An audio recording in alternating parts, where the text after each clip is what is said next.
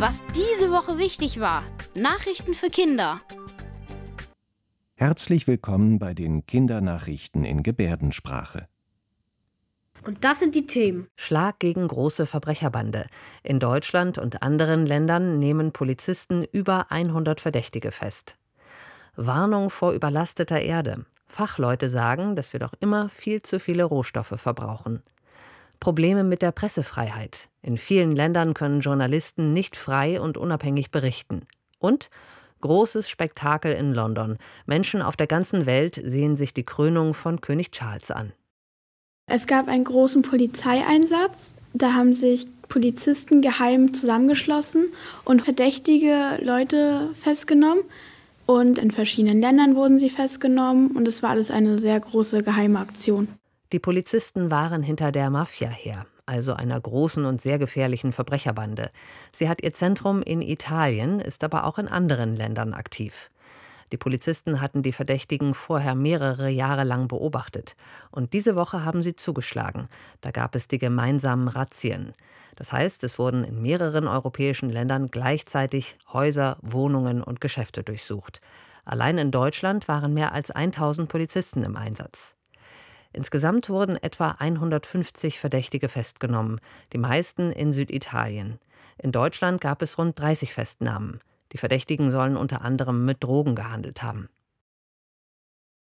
Wir haben jetzt schon im Mai den ganzen Rohstoffverbrauch, der eigentlich für dieses ganze Jahr schon ausgerechnet war für 2023. Am Donnerstag war der sogenannte Deutsche Erdüberlastungstag. Das bedeutet, an dem Tag haben wir in Deutschland im Prinzip schon alles aufgebraucht, was die Erde uns für dieses Jahr zur Verfügung gestellt hat. Rein rechnerisch zumindest. Ausgerechnet haben das Fachleute von einer Umweltorganisation. Man kann sich das so vorstellen, dass wir auf der Erde jedes Jahr einen bestimmten Vorrat haben. Eine bestimmte Menge Fische, eine bestimmte Menge Energie, eine bestimmte Menge Holz und vieles mehr. Und der Vorrat, der eigentlich für dieses Jahr vorgesehen war, den haben wir in Deutschland jetzt schon aufgebraucht. Das bedeutet, wir verbrauchen mehr als da ist.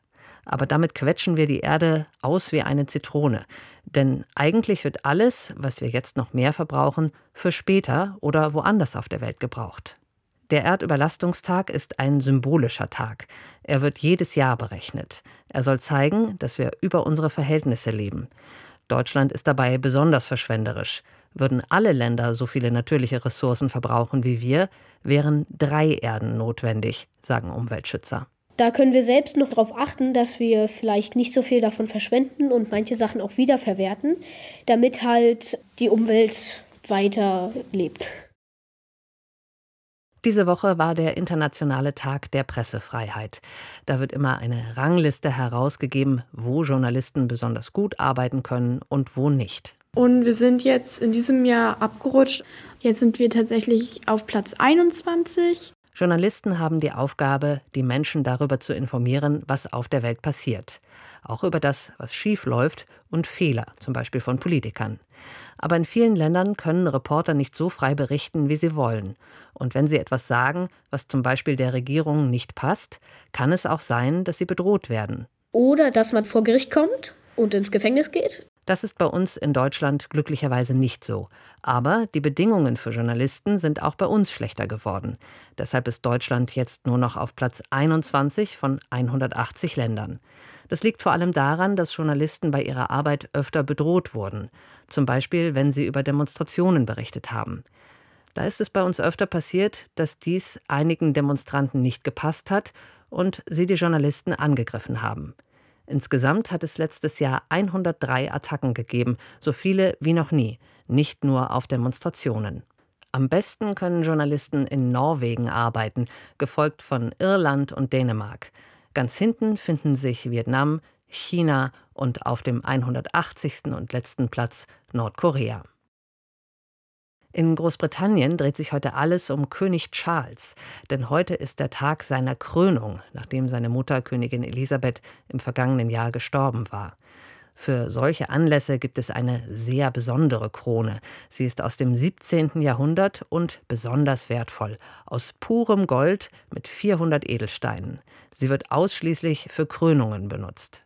Das Königshaus hat etwa 2000 Gäste eingeladen. Viele Staatschefs sind dabei und Mitglieder aus anderen Königshäusern. Auch viele Schaulustige sind nach London gekommen, um dabei zu sein, wenn das Königspaar mit einer vergoldeten Kutsche durch die Stadt fährt. Und die Fernsehbilder von der Krönung sind heute weltweit zu sehen. Wie ist das bei euch? Was meint ihr zu der Krönung des britischen Königs? Ich finde es sehr schade, dass Elisabeth gestorben ist. Also ich glaube, dass viele Engländer immer noch Queen Elisabeth nachtrauen. Ich glaube auch, dass sehr viele Elizabeth noch vermissen oder halt hinterher trauern. Also ich glaube, für die meisten in England ist es jetzt ein sehr komisches Gefühl, sag ich mal, weil sie jetzt jahrelang Königin Elisabeth hatten und jetzt King Charles.